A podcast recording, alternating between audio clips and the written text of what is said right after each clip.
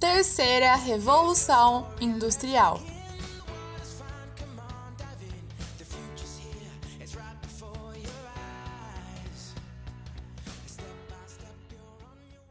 Production was a thing.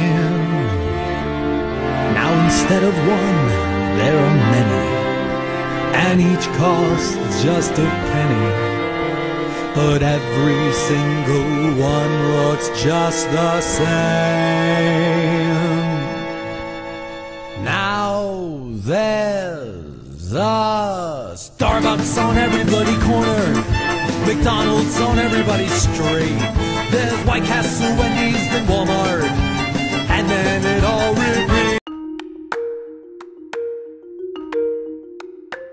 pessoal, prontos para mais um episódio? E a gente começa este episódio sobre a terceira revolução industrial ao som de uma música que cita várias e várias e várias e várias e várias e várias marcas, empresas, empresas transnacionais, né? E muitas dessas marcas a gente até conhece, né?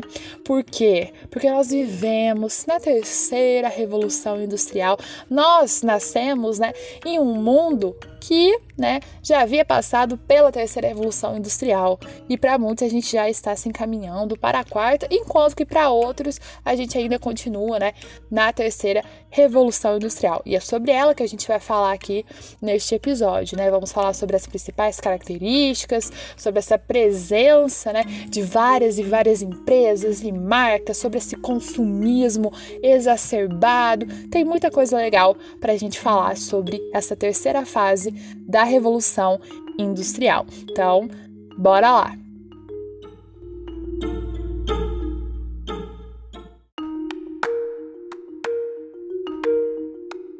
Após a Segunda Guerra Mundial, o mundo deu início a uma nova era da modernidade e desenvolvimento tecnológico.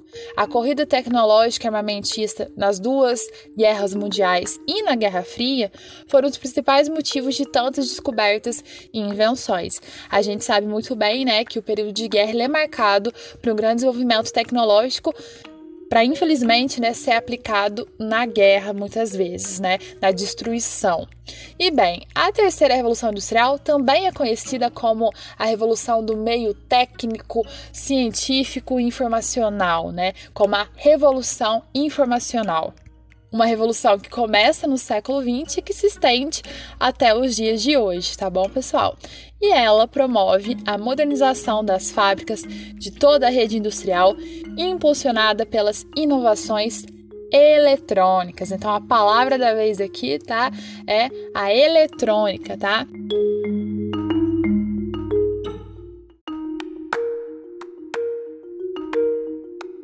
Então, a terceira revolução industrial, ela ocorre no século XX, principalmente depois da Segunda Guerra Mundial, tá bom?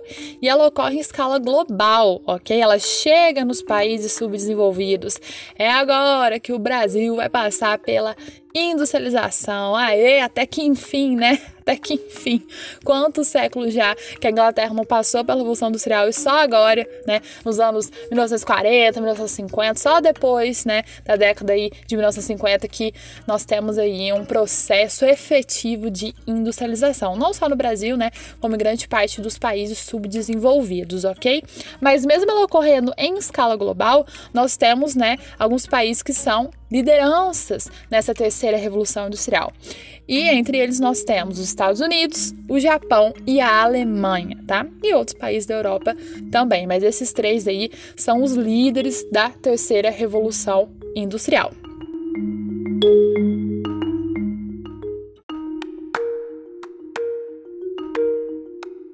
Que marca essa terceira fase da revolução industrial? Bem, ela é marcada pelo uso de maquinário robótico, engenharia genética e biotecnologia, redução dos custos e aumento da produção industrial. Isso sempre acontece, né? Quando a gente analisa a primeira e a segunda revolução. A segunda e a terceira, sempre há um aumento da produção industrial. Sempre. Né? Ela é marcada também pelo uso de tecnologia e do sistema informático na produção industrial. Então, a terceira revolução industrial é a revolução das telecomunicações, da automação, da robótica, da informática, tá? A gente está falando aí de um momento em que os transportes são mais rápidos, em que o sistema é flexível, ou seja, a produção não é padronizada como no Fordismo a indústria se adapta às tendências do mercado, ok? Nós temos também um aumento né, do consumismo, por isso que aumenta a produção industrial, porque é preciso né, suprir a demanda dessa sociedade atual extremamente consumista. Nós temos também aqui uma expansão das empresas multinacionais e conglomerados transnacionais, consolidação do capitalismo financeiro, tá? Mercado ainda mais dependente da bolsa de valores, terceirização do trabalho, é, não temos só coisas boas, não. Tem bastante mazela social vindo aí, tá bom? E Claro, também nós temos um modelo de produção marcado pelo toyotismo, que a gente vai ver com mais calma, tá bom? O que marca de verdade a terceira revolução industrial é o desenvolvimento da ciência e da tecnologia, ok? É a revolução, mais uma vez repetindo, do meio técnico, científico, informacional.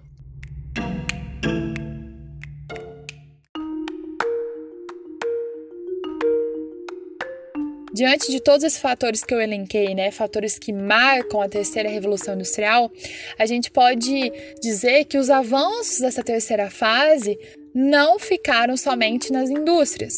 Outros setores da economia receberam grande influência dessa modernização da sociedade, principalmente os setores da agricultura, da pecuária, da prestação de serviços e do comércio.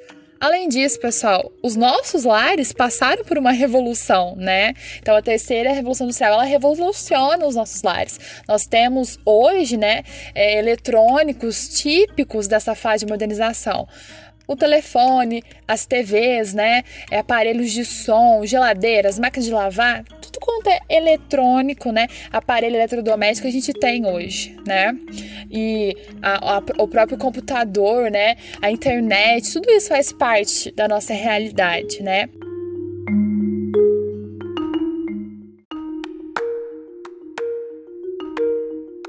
E outra questão também muito importante para a gente entender um pouco dessa terceira revolução industrial é que é uma revolução que, pessoal, ocorre numa escala tão rápida, é tanta tecnologia em volta que é tipo assim, você olha, é, é aquela revolução que você olha e fala: Meu Deus, como o homem fez isso? Como o homem conseguiu criar nave espacial, satélite, foguete? Gente, é, são coisas assim, inimagináveis, né? as inovações e os aprimoramentos das técnicas de fabricação, né, o desenvolvimento de bens eletrônicos, o uso da energia atômica, né, para fins pacíficos, né, como a produção de energia, por exemplo, são coisas assim que ocorreram numa escala de tempo muito curta, né? A terceira revolução industrial chegou com tudo e, e, e, não parou mais, não parou, a indústria não parou mais. É desenvolvimento técnico-científico o tempo inteiro, né?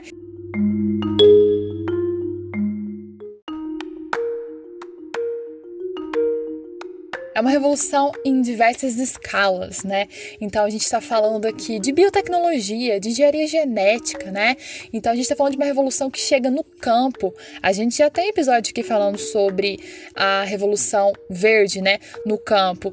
Então é muita coisa acontecendo, tá? Desenvolvimento de nave espacial, de satélite de foguete naquele contexto de corrida espacial da Guerra Fria. Então tudo isso são destaques desse período, tá?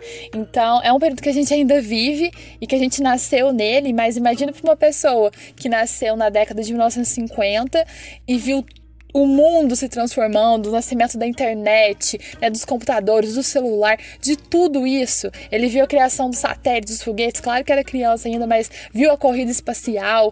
Então, assim, é, é insano, né? Eu fico maravilhada com, com todas as transformações trazidas pela terceira revolução industrial. E também um pouco nervosa, preocupada com né, a escala que a gente chegou, o que, que a gente é capaz de fazer e o que, que vem por aí, né? Porque a quarta revolução industrial que a gente vai falar é algo assim que você fala, meu Deus, o que, que vai acontecer? Será que as máquinas vão dominar o mundo? Porque só falta isso, né? É muita inovação, é muita tecnologia. Isso é a terceira revolução industrial.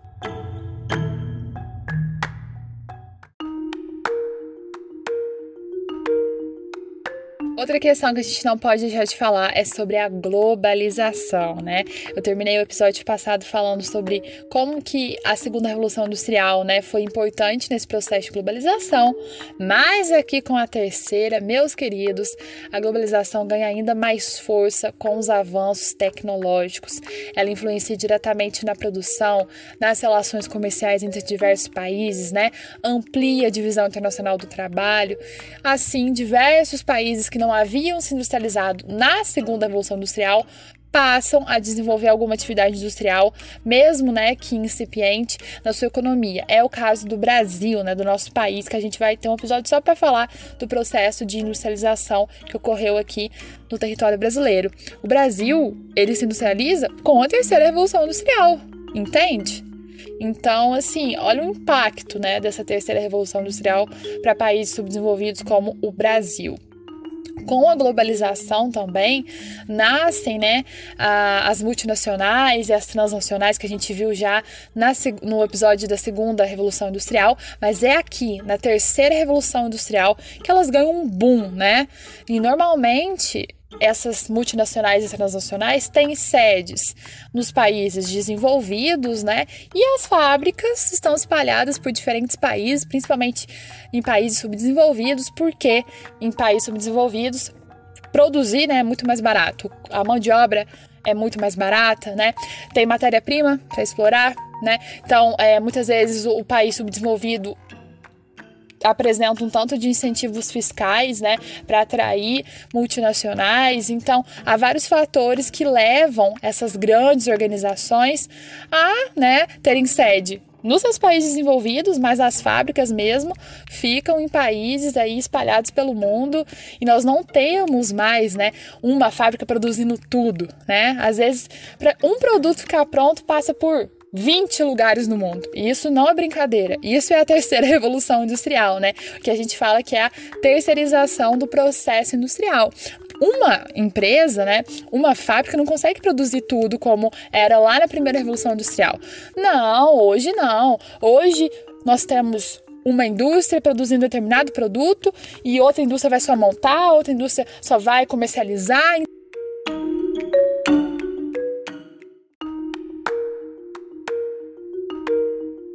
Então, é espacializado toda essa dinâmica aí produtiva, tá?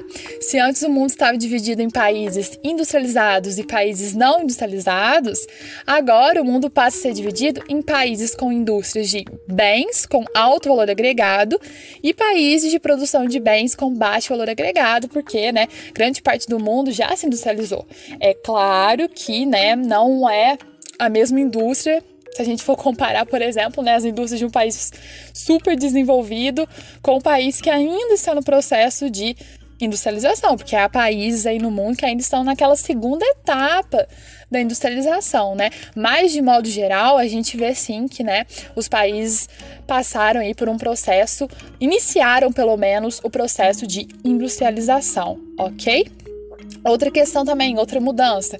Se antes as indústrias trabalhavam em produção em massa, agora elas passam a considerar a demanda, né? Não tem mais aquela questão de estoque, né? Estoque é prejuízo. Então elas produzem de acordo com as encomendas dentro das proporções médias de compras e de estimativas de consumo, né? Não vai produzir um estoque gigantesco, aí quando vê aquele produto cai no desgosto né, da população, não, gera mais tanto é, vontade né, de compras e aí vai ficar aquele estoque enorme, como aconteceu lá na crise de 29 nos Estados Unidos, ok?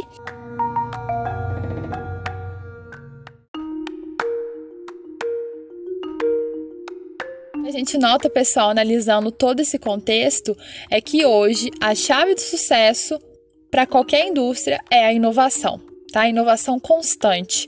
E para isso, as pesquisas de desenvolvimento de inovações passam a ser um fator fundamental nas indústrias, tá? Em qualquer indústria e em qualquer plano econômico de países, né, industrializados. Inovação, pesquisa, desenvolvimento, investimento em pesquisa, em desenvolvimento, o tempo inteiro, tá bom? E é aqui que entra, né, as universidades, os tecnopolos. Nós precisamos o tempo inteiro estar tá desenvolvendo novas tecnologias, porque se você não desenvolve nova tecnologia, se você não inova, a sua indústria vai fechar. Tá? É a bola da vez. Inovação, não tem como, não tem como não investir em pesquisa, tá? Em pesquisa científica e em desenvolvimento.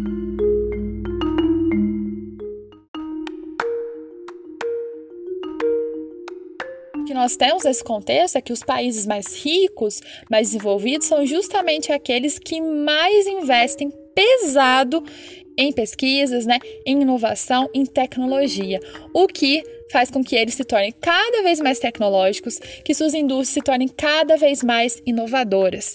E quando a gente olha do outro lado, né, para os países subdesenvolvidos, o que, que nós temos? O contrário, né? Nos países subdesenvolvidos não tem essa, esse investimento pesado em pesquisas, em tecnologia, né? Nós não temos isso, né? O que acaba acontecendo então? o abismo entre um país como os Estados Unidos, o Japão e a Alemanha e um país como o Brasil, e um país como a Argentina ou algum país da África é gigantesco, é gigantesco, porque cada vez que um país super industrializado como os Estados Unidos, o Japão, a Alemanha inovam, eles estão muito à frente de qualquer outro país subdesenvolvido, muito à frente mesmo. O que eles já conquistaram há 10, 15 anos atrás, tem países que até hoje nem chegaram perto, né? Como eu já disse, tem países que nem passaram ainda pela segunda fase da Revolução Industrial. Então é isso também que marca a terceira Revolução Industrial. Tudo isso que eu falei, toda essa inovação, mas por outro lado, uma profunda, gigantesca exclusão e desigualdade social entre os países, né? E dentro do mesmo país também. Então, assim, são realidades muito distintas dentro de um mesmo país. E quando a gente olha para o mundo, então nem se fala.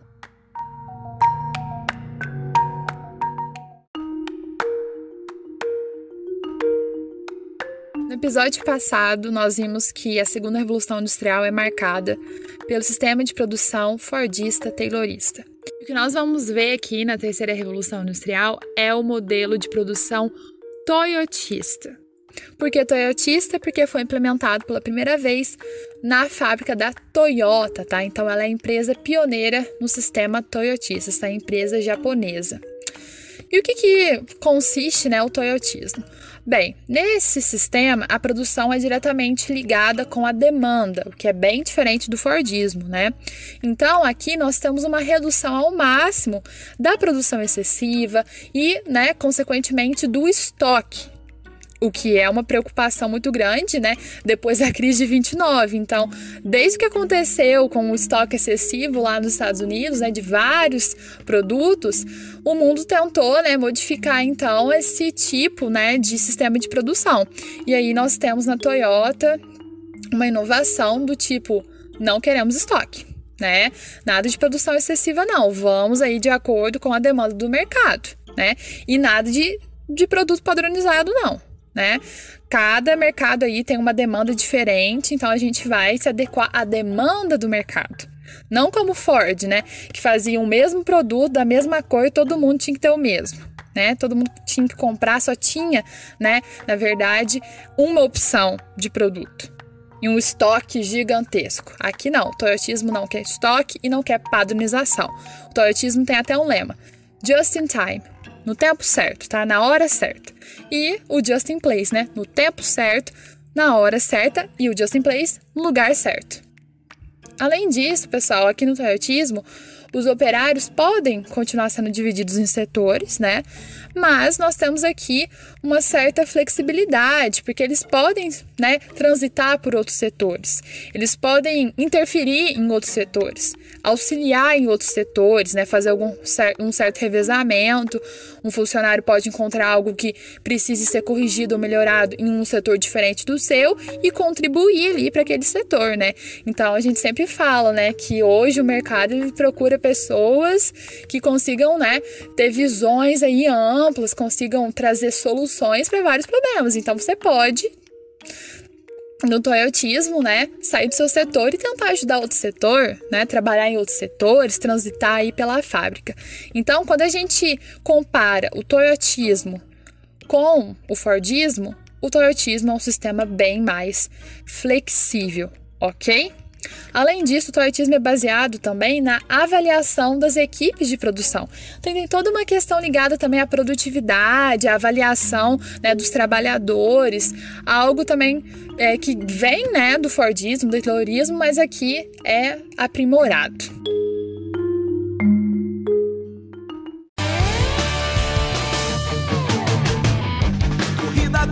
Relógio, gatilho, velocidade. Quem mente antes diz a verdade, satisfação garantida, obsolescência programada. Eles ganham a corrida antes mesmo da largada. Eles querem te vender, eles querem te comprar, querem te matar de rir, querem te fazer chorar.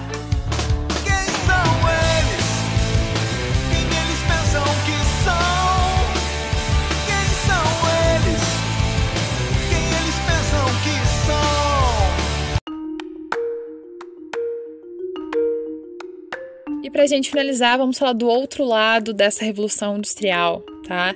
Porque é muito importante a gente analisar o outro lado, analisar os impactos sociais, ambientais, econômicos de um processo como esse, né? Sobre os impactos ambientais, a gente vai ter um episódio só para isso, tá? Então aqui eu vou focar em questões ligadas ao desemprego estrutural, à terceirização do trabalho, né? E até mesmo em coisas que a indústria faz para que a gente sempre consuma mais, né? Como a obsolescência planejada e coisas ligadas ao consumismo, como a obsolescência perceptiva, né? A gente tem uma falsa sensação de que aquele produto que a gente comprou já está ultrapassado. Por quê? Porque há toda uma indústria cultural, uma lógica e consumista de fazer com que a sociedade no mundo, né, o tempo inteiro continue consumindo o tempo inteiro, né? E para isso, mecanismos como a obsolescência planejada e a perceptiva são essenciais.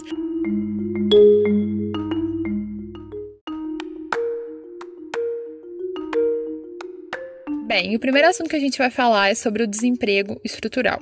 E quando a gente fala de desemprego estrutural, a gente está falando de profissões que desapareceram ou que vão desaparecer do mercado de trabalho. Simples assim, vão desaparecer, né? Muitas profissões já desapareceram, mas a tendência é que mais profissões do futuro deixem de existir né? Claro que algumas novas vão ser criadas, mas o desemprego estrutural é algo muito preocupante, pessoal, porque já não tem emprego para todo mundo. Imagina se um tanto de profissão deixar de existir. E aí, o que, que vai acontecer? Né? Ter um emprego é algo extremamente importante para se manter vivo, né? Em qualquer sociedade. Então, assim, tem essa questão muito problemática do desemprego estrutural porque numa sociedade altamente robotizada, automatizada, não faz sentido que certas profissões continuem existindo, já que há um robô, né, uma máquina que pode dar conta do processo, né, da função ali que determinada pessoa exercia e, né, sem que tem aí toda a questão do desgaste que o corpo humano tem e consegue produzir numa, numa escala assim inumana, né? A gente não dá conta, nós temos limites, nós somos humanos e a máquina, a máquina muitas vezes não tem limites, né? O robô não cansa. O robô não processa, não, não envolve aí a empresa em processo trabalhista. O robô, ele dura anos e anos e anos e anos e anos. Então, tem vários fatores, é duro admitir isso, mas tem vários fatores em volta, né, desse desemprego estrutural. E para muitas empresas é bem melhor ter um robô, né, uma máquina no processo aí de produção do que a mão de obra humana, né? Então, o desemprego estrutural é algo assim muito preocupante e que não vai demorar muito para atingir né, a sociedade. Já está atingindo e, com o passar do tempo, essa tendência só vai aumentar.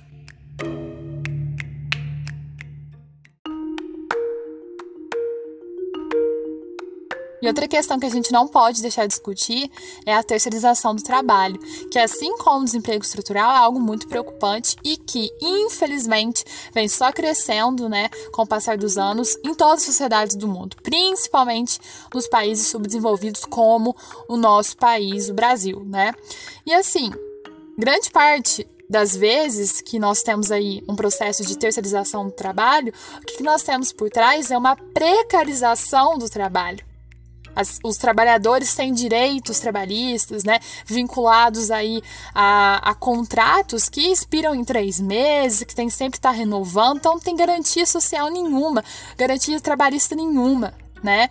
E se a gente for pensar numa sociedade que tem chance de cada vez mais enfrentar o desemprego estrutural, as chances da terceirização aumentar são enormes, né? É praticamente aí algo que está intrinsecamente ligado ao processo de desemprego estrutural.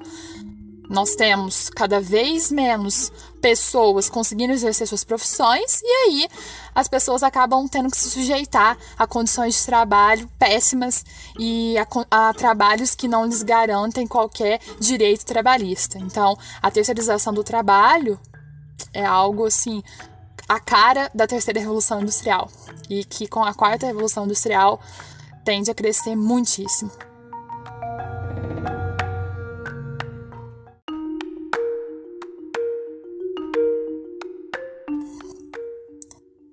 E para a gente finalmente finalizar nosso episódio, vamos falar das famosas obsolescências, né? E o que seriam as obsolescências? Bem, a gente tem a obsolescência planejada e a perceptiva. A perceptiva é aquele famoso, ué, mas já pifou? Você comprou isso ano passado? Pois é, já pifou, né? E isso acaba acontece com a gente o tempo inteiro, né? A gente compra um determinado produto que, sei lá, era para durar três anos. Dá um ano, dois meses, um ano e meio, o produto pifa. Né? Para de funcionar, simplesmente. E aí você leva no conserto e já não compensa mais consertar, porque o preço do conserto é quase o preço de um novo, né? De um produto novo. E o que mais a gente vê, né, é isso acontecendo com os aparelhos eletrônicos, né? Principalmente com os smartphones, né? Dificilmente uma pessoa não troca de celular a cada dois anos, né? E tem gente que troca de oito em oito meses, um em um ano. A gente até tenta fazer o celular durar mais tempo, né? Sei lá, três, quatro anos, mas, gente, vai dando um ano e meio, o celular vai travando, travando, travando tanto, a bateria vicia e a gente acaba tendo que trocar, né? E claro que muitas vezes, né, isso é ligado ao consumismo mesmo. Tem pessoa que não pode ver um, um, um negócio novo. Um, ai, aumentou dois pixels 2 megapixels já tem que comprar, porque minha foto já tá meio borrada, né? Ai, aumentou 3 gigabytes, preciso, né? Já compra aí é, outro celular, sendo que o, o celular que ela possui, né, o aparelho que ela possui dá conta de fazer o que ela precisa, né? Então a gente vê isso, né? Os, os produtos são programados para terem uma morte muito mais rápida, né? Morte entre aspas, ou seja, os produtos são programados para pifarem muito mais rápido do que o tempo que normalmente eles levariam aí, né, para deixar de ser funcional. E, gente, é o que a gente mais vê em vários produtos, tá? Mas principalmente os produtos eletrônicos. Então, se a gente voltar no tempo, né, 15 anos atrás, pega um Nokia, pegam aqueles celulares de abrir e fechar, né? 10 anos, durava de boa, bateria super top aí, sem estar tá viciada. Meu avô mesmo tem um Nokia que faz uns 12 anos que ele tem e tá lá, firme e forte, bateria super top, né? Dura 12 dias, nem tanto, mas assim, dura pelo menos uns 4 dias, não é igual hoje, né, que a gente às vezes tem gente que carrega o celular três vezes ao dia, né? Ou nem deixa eu carregar tudo, porque é, o tempo inteiro tá precisando do celular, né? E isso não acontece, você acha? Um, um aparelho você compra hoje dura 12 anos? Capaz. Então, isso é obsolescência planejada, né? Os produtos são planejados para terem um, um, um prazo de vida bem menor né, de funcionalidade, não de vida, de funcionalidade, tá? E aí isso leva ao maior consumismo, né? E faz com que as indústrias lucrem mais, né? Espertas ou não?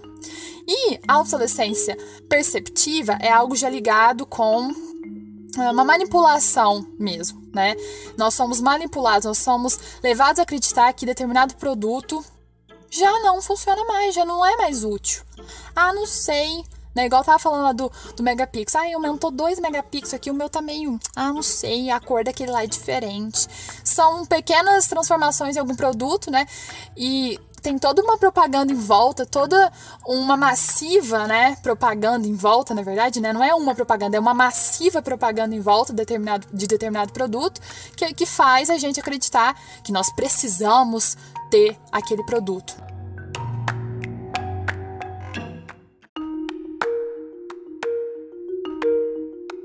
Nós temos uma sensação de que tudo está ultrapassado, né? Então isso é a obsolescência perceptiva.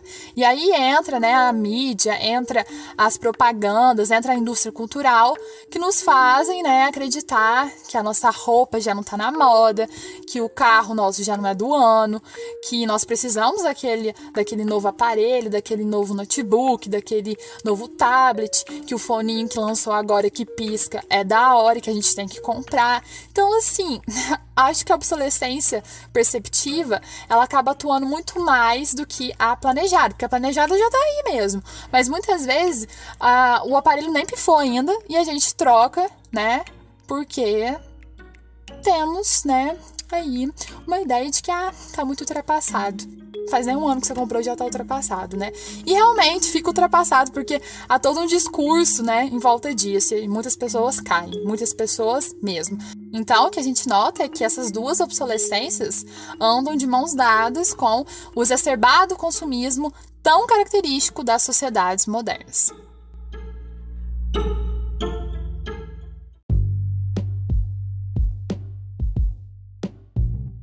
Então é isso, pessoal. Espero que vocês tenham compreendido um pouco sobre a terceira revolução industrial, tá? Eu sei que eu falei bastante neste episódio, mas assim, gente, terceira revolução industrial tem muito tema para falar, tem muita coisa para falar.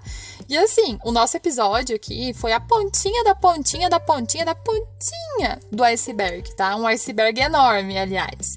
A gente poderia fazer um episódio para cada tema e ainda assim a gente não ia esgotar, né? Até porque é uma revolução que ainda está acontecendo, está em curso. E nós nascemos, né, durante essa terceira revolução industrial e somos totalmente impactados por ela, tá bom? Então, eu espero que vocês tenham compreendido pelo menos um pouco das principais características da terceira revolução industrial.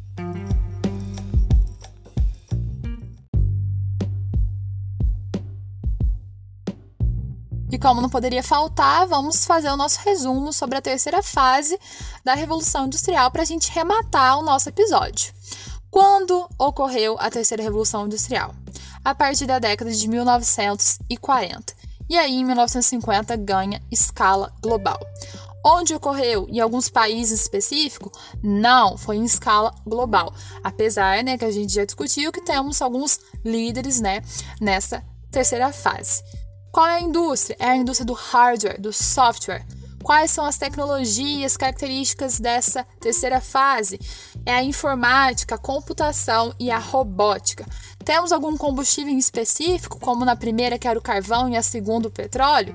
Bem, a terceira, né, ainda tem um forte uso aí do petróleo, mas nós temos aqui uma múltipla plataforma energética, né? Então não é somente o petróleo o principal aí combustível ok?